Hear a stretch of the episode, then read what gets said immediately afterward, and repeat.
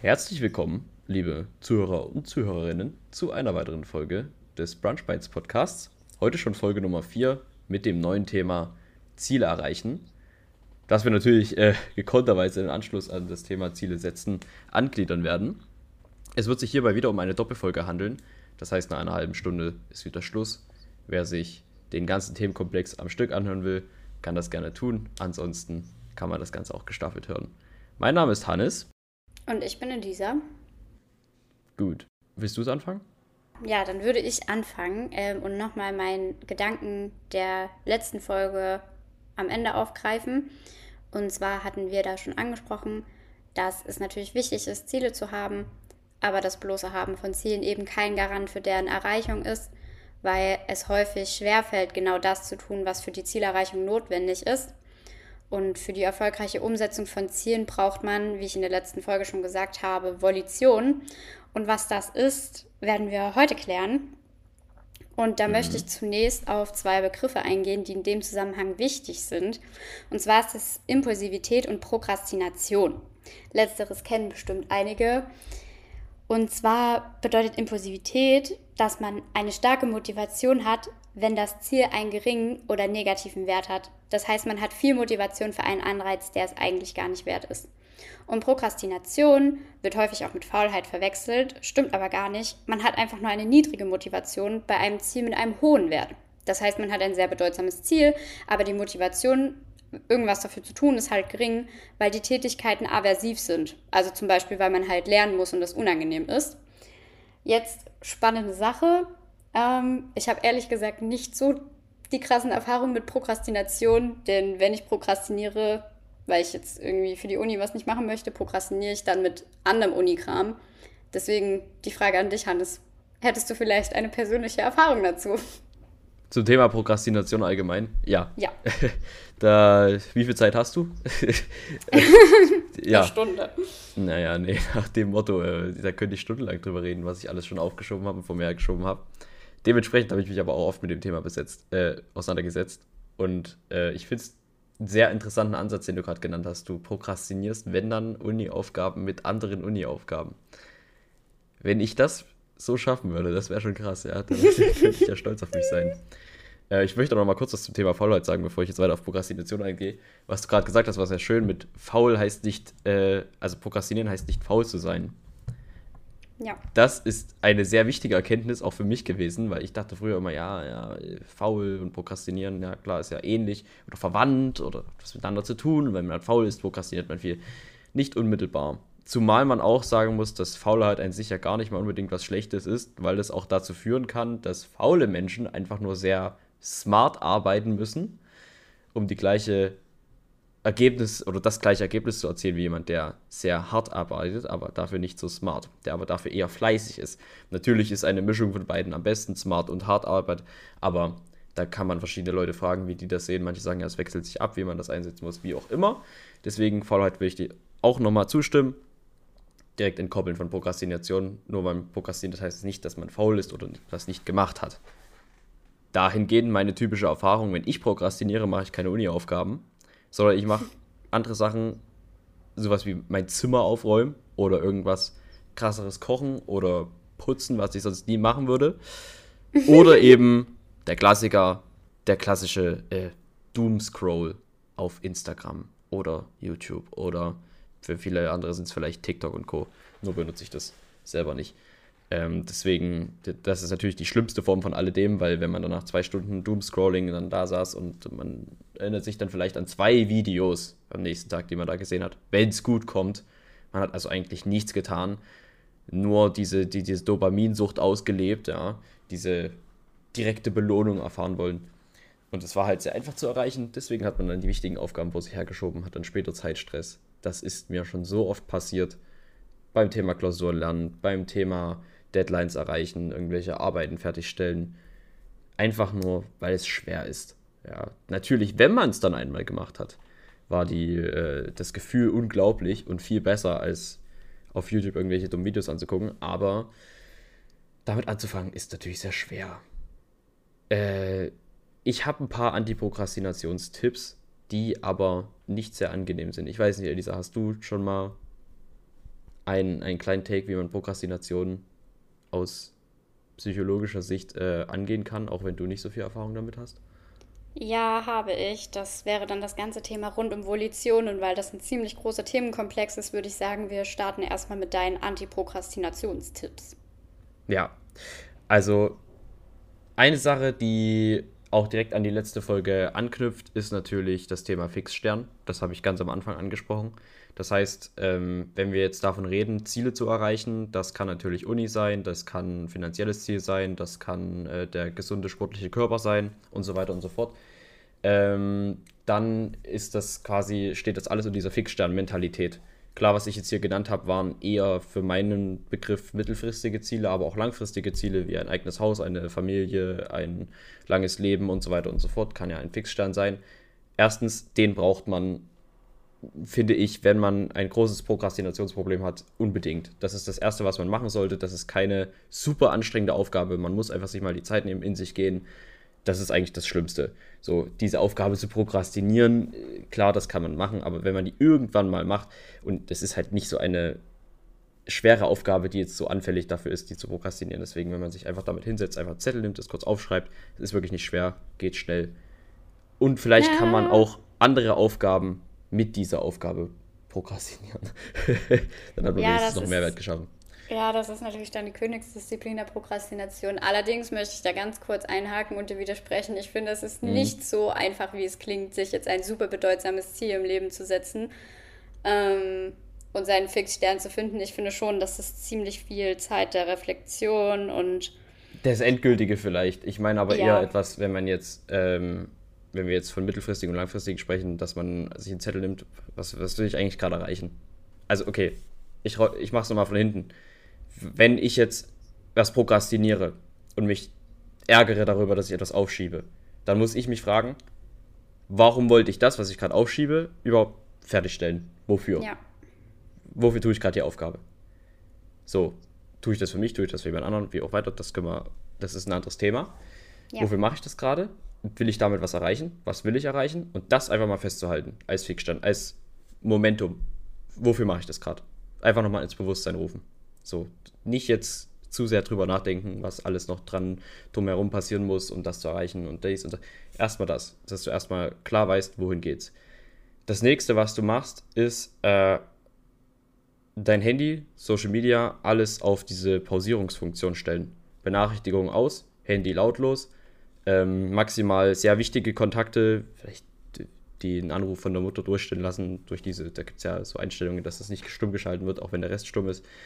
Wenn man das braucht, kann man das noch einstellen. Alles auf stumm, Handy weglegen, am besten in einen anderen Raum. Alles, was du zum Arbeiten brauchst, es kann ja für den einen oder anderen auch ein Handy sein, aber dann halt wirklich die Funktionen, die man nicht braucht, ausmachen oder so gut wie es geht deaktivieren, sodass man sich nicht auf seine Willensstärke verlassen muss, dass man quasi widersteht, sondern dass man die Möglichkeit dazu so weit wie es eben geht, nicht mehr hat. Ja. Das ist das eine. Das andere. Und ähm, was ich auch noch sagen kann, ist das sogenannte Resistenzkonzept. Das ist eher eine, ein mentaler Ansatz, wie man an das Thema Prokrastination rangehen kann. Und ähm, dafür muss man verstehen, was ich unter dem Begriff Resistenz meine. Das ist nicht im physikalischen Sinne und das ist auch kein sehr wissenschaftlich geprägter Begriff, zumindest im Deutschen. Im Englischen gibt es da Forschung zu. Ähm, aber bei uns sagt das mehr oder weniger was darüber aus, ähm, dass quasi Resistenz einen Zustand beschreibt vom Gehirn, in dem es sich vor einer Aufgabe verschließt oder vor etwas wehrt, um etwas Ähnliches im Sinne einer Belohnung zu kriegen, was viel leichter ist. Um das jetzt mal an einem Beispiel klar zu machen, das könnte zum Beispiel sein, ähm, ich hätte eine Hausaufgabe von der Schule, spiele aber stattdessen ein Computerspiel. Und was da gerade passiert ist, ist eigentlich nur, dass mein Gehirn Resistenz angewandt hat. Es hat gesagt, okay, ich, ich, ich werde glücklich, wenn ich die Hausaufgabe fertigstelle. Das ist aber ein langer, schleifender Prozess. Das ist schwere Arbeit für mich. Da muss ich nachdenken. Oder ich kriege die genau gleichen Gefühle, wenn ich jetzt einfach Computerspiele spiele. Und das ist viel einfacher.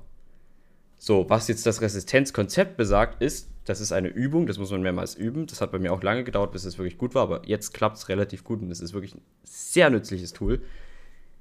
Nämlich das zu wissen, dass es dieses Resistenzkonzept gibt führt dazu, dass man in solchen Momenten, wo man endlich etwas machen müsste und dann vielleicht auf Instagram geht, merkt, oha, das ist doch jetzt Resistenz. Mein Gehirn möchte gerade auf Instagram gehen, um eine direkte Belohnung zu bekommen, weil ich gerade die schwere Arbeit nicht machen will. Vielleicht ist die Arbeit aber eigentlich gar nicht so schwer, vielleicht ist sie es auch, aber ich will ja eigentlich das erreichen aus dem und dem und dem Grund. Und ich fühle mich ja viel besser, wenn ich das geschafft habe, als wenn ich jetzt die Stunde auf Instagram hocke. Und wenn ich dann merke, okay, das ist wieder Resistenz, das ist wieder, mein Gehirn will sich gerade leicht machen, dann, dann ist es viel leichter, die andere Sache wieder anzugehen. Also es hat bei mir schon unglaublich oft geholfen, wo ich gemerkt habe, okay, ähm, jetzt bin ich in der Küche, ich habe dort mein dreckiges Geschirr stehen lassen und ich könnte das jetzt sauber machen, natürlich. Ich könnte jetzt aber auch einfach mich erstmal ausruhen, hinsetzen, irgendwie Videos schauen, irgendwas anderes machen, ein Buch lesen. Ja, merke ich, aha, warte mal, das ist gerade Resistenz. Es kostet mich doch nichts, jetzt das Geschirr sauber zu machen. Ich habe keinen Zeitstress, nichts. Ich könnte es einfach sauber machen. Es ist nur mein Gehirn, dass es sich gerade leicht machen will. Das hat mir schon so oft geholfen. Wirklich so oft. Gut, und jetzt bin ich aber mal gespannt, was du für Tipps hast. Antiprokrastination. Ja, also ich bin mir nicht sicher, es sind nicht direkt Tipps, es ist wahrscheinlich mehr eine, auch so eine Schaffen von Bewusstseinsaktion. Mhm. Ähm, vielleicht erstmal, was ist denn Volition überhaupt? Denn das ist wichtig, wenn man Ziele erreichen möchte, da diese ja nur Ergebnisse spezifizieren, nicht aber den Weg dorthin. Also darüber haben wir letzte Woche schon gesprochen. Das Ziel, ich möchte ein gesundes Leben führen, sagt uns ja jetzt nicht, was ich tun muss, um das zu erreichen. Und ähm, da kommt die Volition ins Spiel. Volition beschreibt die erfolgreiche willentliche Umsetzung von Zielen in Handlungen trotz motivationaler Defizite, ist also das, was man äh, umgangssprachlich als Willensstärke bezeichnen würde. Und Baumeister hat da die Metapher geprägt, dass man Willensstärke als eine Art Muskel verstehen kann, dessen Kraft eben auch mal erschöpft ist. Die positive Nachricht ist, man kann das auch trainieren. Ähm, Genau, und Willensstärke brauchen wir halt, um störende motivationale Impulse zu unterdrücken. Das heißt Inhibition. Das wäre jetzt beispielsweise, was du genannt hattest. Ja, okay, ich könnte jetzt mein Geschirr abwaschen, möchte aber viel lieber ein YouTube-Video schauen. Habe dazu natürlich höhere Motivation, als mein Geschirr abzuwaschen. Und dafür brauche ich natürlich Willensstärke, um dann trotzdem zu sagen, okay, hey, ich wasche jetzt das Geschirr ab.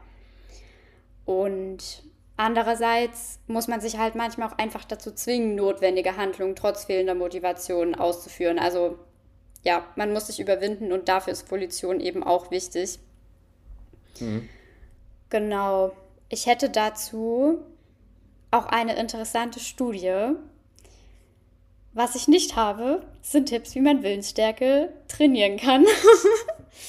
ähm, weil ich an und für sich ein sehr disziplinierter Mensch bin und deswegen mich dahingehend eigentlich nicht so wirklich informiert habe. Ich weiß nicht, hättest du da noch was, bevor ich auf diese Studie zurückkomme? Ähm, zwei Sachen dazu. Also ich habe ja vorhin schon gesagt, Willensstärke ist keine verlässliche Quelle. Also klar, Willensstärke ist unglaublich hilfreich. Wie du schon sagst, du bist sehr diszipliniert, deswegen du bist sehr willensstark. Jemand wie ich, der ähm, inzwischen auch eine gewisse Willensstärke erlangt hat, und in gewissen Bereichen auch eine gewisse Disziplin, aber trotzdem noch oft auch äh, äh, daran scheitert, eben dass diese Disziplin kontinuierlich aufzubringen und nicht nur einmalig. Ähm, der hat da vielleicht ein bisschen mehr Draht zu. Ich sage immer, schaffe Systeme in deinem Alltag, in denen du so wenig Willensstärke wie möglich brauchst. Sei dir aber dessen bewusst, dass du nicht alles da rein verpacken kannst. Es, es gibt unangenehme Arbeit und es gibt Sachen, die man machen muss, die kann man nun mal nicht einfach in ein System verpacken, sodass es dann immer angenehm wird und immer die letzte Option bleibt und immer das Offensichtlichste ist und immer das Einfachste ist. Das gibt es nicht. Aber bei manchen Sachen gibt es sowas. Ähm, das ist zum Beispiel, es gibt so ein Produkt auf Amazon, das wird da immer gerne als Beispiel genommen. Ähm, das ist so eine, so eine Box, da kannst du deine Videospielkonsole oder deinen Controller oder halt irgendwas, was du brauchst, um eine Tätigkeit auszuführen, die dich von deiner eigentlichen Arbeit abhält, das kannst du da reinlegen, es kann auch dein Handy sein und dort äh, einen Zahlencode machen.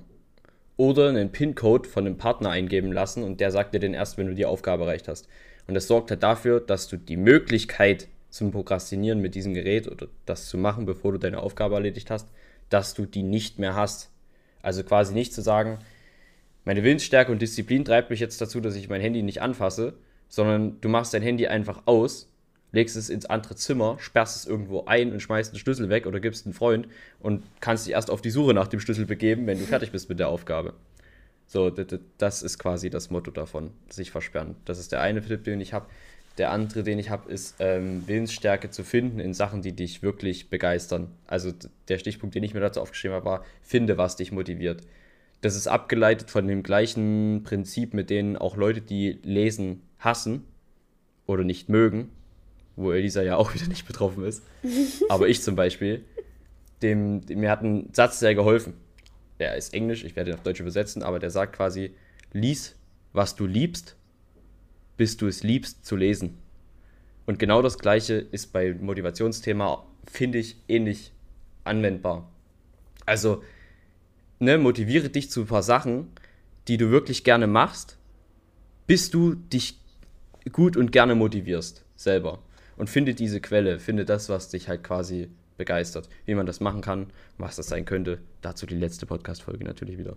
So, das zu der Thema Willensstärke, weil aus der Motivation kann man dann äh, Willensstärke und Momentum generieren. Je öfter man das dann macht, je öfter man das System wieder zurückkehrt, die, ne, immer eine Sache öfter machen, als es nicht zu machen, führt alles dazu, dass die Willensstärke im Hintergrund wächst. Das ist eine Gewohnheitssache. Ah, also es ist nicht wie ein Muskeltraining. Du machst einmal richtig stark und das dreimal die Woche und dann ist es da. Nee, das ist eine kontinuierliche Sache. Ja, es ist wie Ausdauersport eher. Ja, das finde ich total wichtig, ähm, was du gerade gesagt hast, dass es eben so eine Art Ausdauersport ist. Ähm, und möchte auch zum Thema Gewohnheiten noch ein Zitat anschließen. Ähm, und zwar lautet das, Menschen, die ihre Ziele erreichen, sind also nicht stets diszipliniert. Sie wählen lediglich öfter die richtigen Gewohnheiten aus und bringen nur so viel Disziplin auf, wie zu ihrer Verinnerlichung notwendig ist. Sie nutzen ihre limitierte Willenskraft raffinierter. Und das finde ich total spannend, ähm, weil ich persönlich das auch so mache. Ich habe mir das halt angewöhnt, dass ich morgens vor der Uni ein bis zwei Stunden aktiv Karteikarten wiederhole. Und ich mache das seit zweieinhalb Jahren jeden Tag ähm, ich glaube, ich hatte irgendwie maximal einen Monat Pause oder so mal in den Semesterferien. Aber ansonsten habe ich das wirklich jeden Tag gemacht, auch über Weihnachten und so. Kann man sich jetzt drum streiten, ob das sinnvoll ist oder nicht. Aber für mich ist das jetzt halt auch schon so selbstverständlich, dass ich da gar nicht mehr drüber nachdenke, ob ich das jetzt mache oder nicht. Und das ist wahrscheinlich das, weswegen mich einige meiner Bekannte, Bekannten als diszipliniert bezeichnen würden. Hm. Genau, das noch als Nachtrag. Aber dann wollte ich noch gerne diese Studie von Baumeister ähm, und anderen berichten ja. zum Thema Willensstärke kann auch mal erschöpft sein. Ich finde die einfach so cool. Ähm, ich muss allerdings vorneweg sagen, dass diese Studie auch von der Replikationskrise betroffen ist. Ähm, wer nicht weiß, was das bedeutet, ist nicht so wichtig. Es bedeutet einfach nur, dass nicht sicher ist, ob es diesen Effekt tatsächlich gibt. Ähm, weil der noch nicht so oft in der Wiederholung dieser Studie gefunden wurde. Genau, auf jeden Fall hat Baumeister da im ersten Teil des Experiments äh, eine große Schüssel mit Keksen auf dem Tisch stehen gehabt und daneben eine Schale mit Radieschen. Und die Teilnehmer, die randomisiert der Experimentalgruppe zugewiesen wurden, saßen dann dort und mussten drei Radieschen essen. Das verlangt natürlich hohe Selbstkontrolle. Wenn ich da eine leckere Schüssel mit Keksen stehen habe und dann muss ich aber die Radieschen essen. Und die Kontrollgruppe, die durfte drei Kekse essen. Und beide Gruppen sollten sich dann merken, wie es schmeckt. Genau. Und wie man sich jetzt denken kann, hat das natürlich bei der Experimentalkontrolle jetzt dazu geführt, dass die Willensstärke irgendwo schon strapaziert wurde. Und im zweiten Teil des Experiments wurde dann die noch vorhandene Selbstkontrolle mittels Puzzles äh, gemessen. Denn die Probanden bekamen mehrere Puzzle und manche davon waren halt unlösbar. Und man hat dann gemessen, okay, wie lange versuchen die Versuchspersonen, dieses unlösbare Puzzle zu lösen und wie viele Lösungsversuche starten sie. Die Gruppe mit den Keksen, die sich also nicht selbst disziplinieren musste, die hat im Schnitt 35 Lösungsversuche gestartet und circa 40 Minuten versucht, ein unlösbares Puzzle zu lösen. Aber bei der Radieschengruppe haben die tatsächlich im Durchschnitt nur 8,5 Minuten bei den unlösbaren Puzzles verbracht und nur 20 durchschnittliche Lösungsversuche probiert. Also circa die Hälfte weniger als in der Keksgruppe, die sich nicht kontrollieren mussten. Das würde man jetzt so interpretieren, dass in der Radieschengruppe eben diese Selbstdisziplin, diese Willensstärke erschöpft wurde, weil sie sich ja im ersten Teil des Experimentes selber disziplinieren mussten, nicht die Kekse zu essen.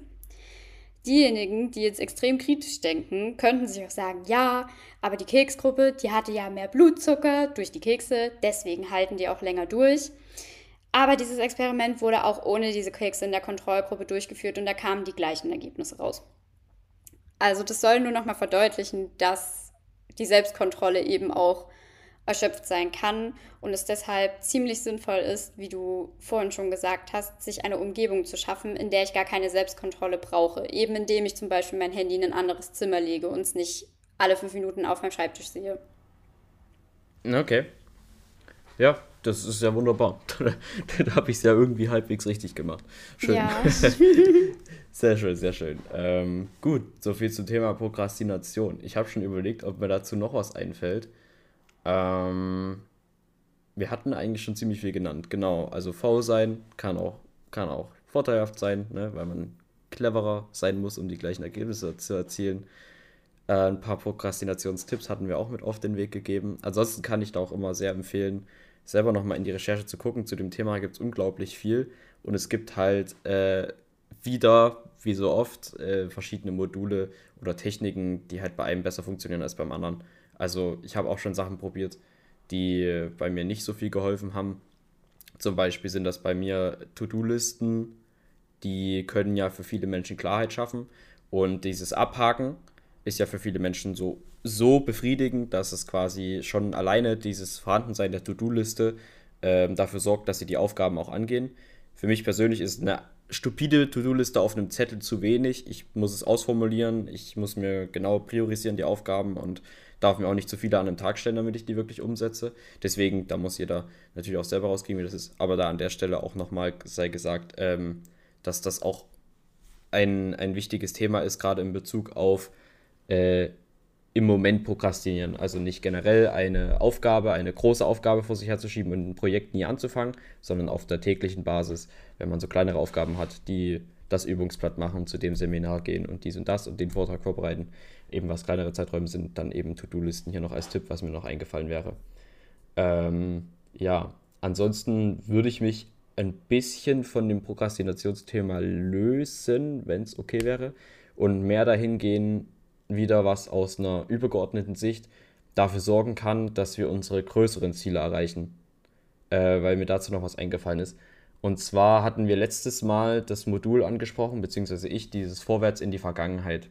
Also ähm, an ein bestimmtes Ziel zu denken, an einen Fixstern, wie ich schon gesagt habe. Wie gesagt, dazu die letzte Podcast-Folge gerne hören, Ziele setzen. Jetzt habe ich mein Ziel im Optimalfall gesetzt ähm, und habe diese Vorwärts in, das, in die Vergangenheit Übung schon mal durchgeführt. Heißt, ich habe jetzt einen Status quo, hier bin ich jetzt und ich habe ein bestimmtes Ziel, an einen, einen Moment, in den ich mich hineinversetzen kann. Also das schicke Auto, was ich mir kaufen will, das luxuriöse Haus, was ich haben möchte, die Familie, die ich haben möchte, den Körper, den ich haben möchte und so weiter und so fort. Und hatten dann auch gelernt, dass man da noch überprüfen kann, ob das wirklich ein Ziel ist, was mit mir resoniert, indem man sich dann fragt, fühlt sich dieser Moment für mich richtig an und so weiter und so fort. Jetzt möchte ich das Modul noch etwas ausbauen, um das Ziel auch wirklich zu erreichen. Denn was oft fehlt bei der Zielerreichung, klar, wir hatten auch schon mal drüber gesprochen, dass Gewinner und Verlierer mit dem gleichen Ziel ja dafür sprechen, dass Ziele nichts bringen. Weil wenn der Gewinner genau das gleiche Ziel hatte wie der Verlierer, dann scheint es ja irgendwo noch dran gescheitert zu sein und hatte das bloße Vorhandensein von einem Ziel nicht dafür gesorgt, dass man es auch erreichen kann. Wo ich ja gesagt habe, ich bin schon der Meinung, wenn man es ausformuliert auf dem Zettel stehen hat und diese Analyse mal gemacht hat und diese 15 Minuten oder 10 Minuten Tagtraum mal durchgeführt hat, dass das schon ein großer Indikator ist, dass man das Ziel auch erreichen wird. Klar, dennoch sei gesagt, es ist natürlich noch viel Arbeit vor einem, die man noch angehen muss. Und hier ist, wie ich gerade eben schon verwendet habe, das Wort Klarheit äh, entscheidend für mich, und zwar äh, kann ich jetzt mit dem Vorwärts in die Vergangenheit Modul eben diese Klarheit erreichen, indem ich mich frage, okay, ich bin jetzt in diesem, in diesem Zukunftstraum. Ich versetze mich jetzt da hinein und das Gehirn ist verdammt gut, solche Situationen zu durchdenken und zu hinterfragen. Und das möchte ich auch von euch, nämlich dass ihr euch dann fragt, okay, was waren die letzten Schritte, die mich jetzt gerade zu diesem Ziel geführt haben? Zum Beispiel bei dem Autobeispiel war eines der letzten Schritte, dass du äh, ein Konto eröffnet hast, wo du halt das Geld für das Auto hinterlegt hast, vielleicht ein Konto nur dafür eingerichtet hast, wo du auch die, äh, wie sagt man auf Deutsch, für Maintenance-Kosten, also quasi die Unterhaltungskosten des Autos, Spritgeld, Werkstatt und so weiter und so fort, dass das da alles mit drin ist und natürlich auch der Kaufpreis.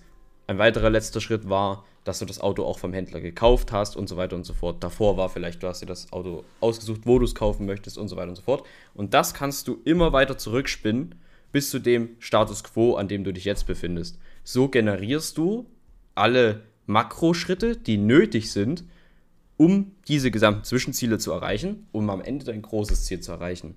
Und das ist wiederum wichtig, um eine Klarheit zu haben, eine klare Roadmap zu generieren, die es braucht, um zu deinem Ziel zu gelangen. Und diese Roadmap, das ist auch ein Tool, was ich selber jetzt seit einem halben Jahr circa sehr stark benutze und was mir sehr geholfen hat, sorgt dafür, dass du nie auf dem Weg dein Ziel aus den Augen verlieren kannst. Weil du ja immer diese, diese, diese Straße siehst. Oder von mir aus auch Flussdiagramm. Du siehst immer den Fluss, wo es hinführt. Ja? Und das kann sehr hilfreich sein, sich da mal auch visuell aufzuschreiben, verschiedene Schritte, die mich dahin bringen, äh, wirklich Unterziele zu generieren und dann quasi jede größere Aufgabe wieder in kleinere zu unterteilen, insofern es nötig ist. Und wenn man dann wirklich nicht weiterkommt, jemanden vom Fach fragen, jemanden, der das schon erreicht hat, anschreiben.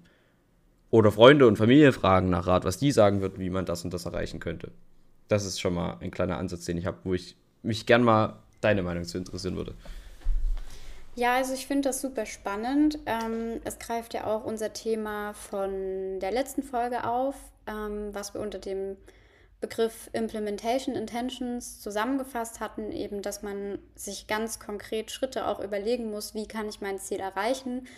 Da bin ich davon ausgegangen, okay, wir haben unser Ziel und überlegen uns jetzt, okay, was kann ich jetzt als nächsten Schritt tun? Was du gerade beschrieben hast, wäre ja quasi so der Rückwärtsgang, den man dann einlegt.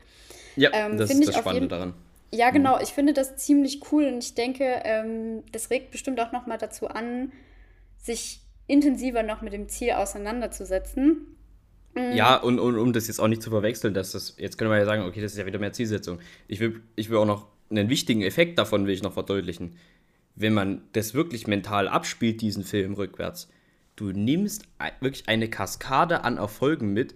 Du kriegst auch innerlich das Gefühl, das Ziel schon erreicht zu haben. Weil dein Gehirn, wie gesagt, ne, äh, Realität und Vorstellung kannst schwer unterscheiden.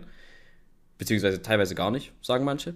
Wie auch immer, schwer unterscheidbar. Und du dieses Gefühl ist ja auch wieder Momentum, was nötig ist, um den Arsch hochzukriegen und die ersten paar Aufgaben zu erledigen. Nur, dass mm. das schon mal klar ist, dass das quasi der Sinn ist, warum ich das erzähle.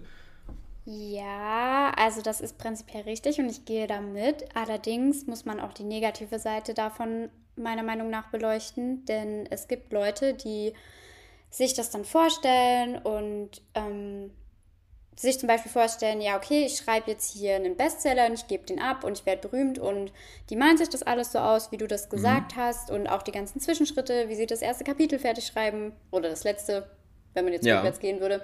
Ja. Ähm, es kann aber auch dazu führen, dass dieser Dopaminkick, den man ja dabei bekommt, dazu ja, führt, dass nee, man nicht überbewerten, aber ja, ja. Nee, aber das kann durchaus dazu führen, dass man dann nicht mehr ins Handeln kommt, weil das Gehirn durch die Vorfreude das Dopamin schon verpulvert hat, sozusagen. Und das kann einen auch dann daran hindern, etwas zu machen.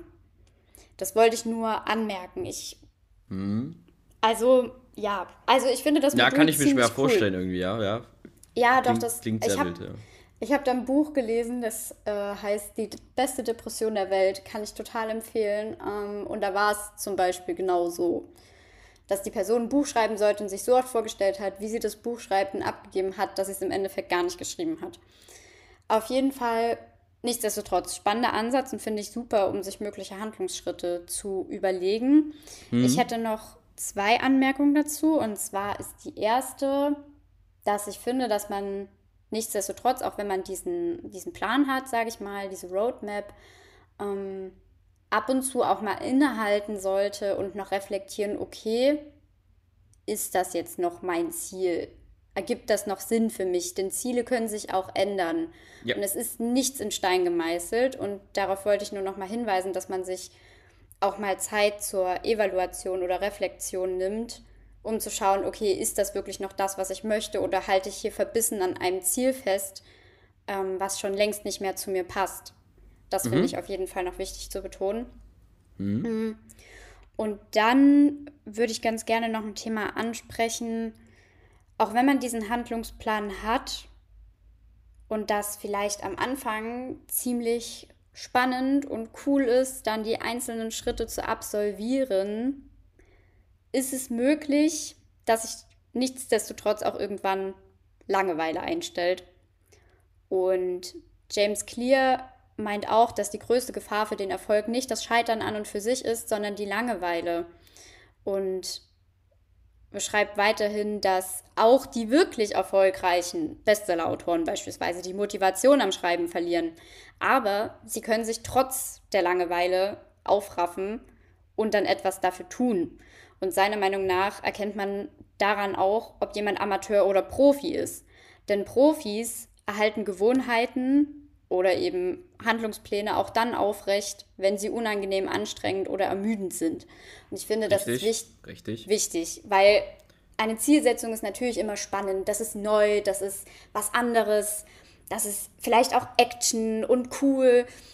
Aber die Handlung an sich, die man vollziehen muss, bis man an das Ziel kommt, die können natürlich auch ermüdend und langweilig sein. So, ich bin mir sicher, dass auch J.K. Rowling sich manchmal gedacht haben wird, muss ich mich jetzt schon wieder an meinen Schreibtisch setzen und hier schreiben. Naja, gut, wobei es bei ihr eher war, dass sie an äh, fast, was war es, 20 Verlage ihr Buch gesendet hat, bis es mal angenommen wurde. Ich glaube, das war eher ermüdend oh, als alles ja. andere. Nein, ich glaube sogar, sie hat es dann letzten Endes selbst publizieren müssen. Ich bin mir aber auch nicht genau sicher. Auf jeden Fall wollte ich nur sagen, dass man das nicht verwechseln sollte, ähm, dass das Ziel jetzt vielleicht nicht mehr zu einem passt, nur weil man das Gefühl hat, okay, was ich jetzt dafür tue, ist langweilig. Mhm. Als Abschluss vom ersten Teil hätte ich dann aber noch eine wichtige Frage an dich, weil du es erwähnt hattest ja. mit dem Scheitern und Langeweile. Ja. Was, was ist denn für dich Scheitern an einem Ziel? Das Ziel nicht zu erreichen. Siehst du, für mich ist Scheitern nicht das Ziel nicht zu erreichen in der Hinsicht, sondern für mich ist Scheitern Stillstand.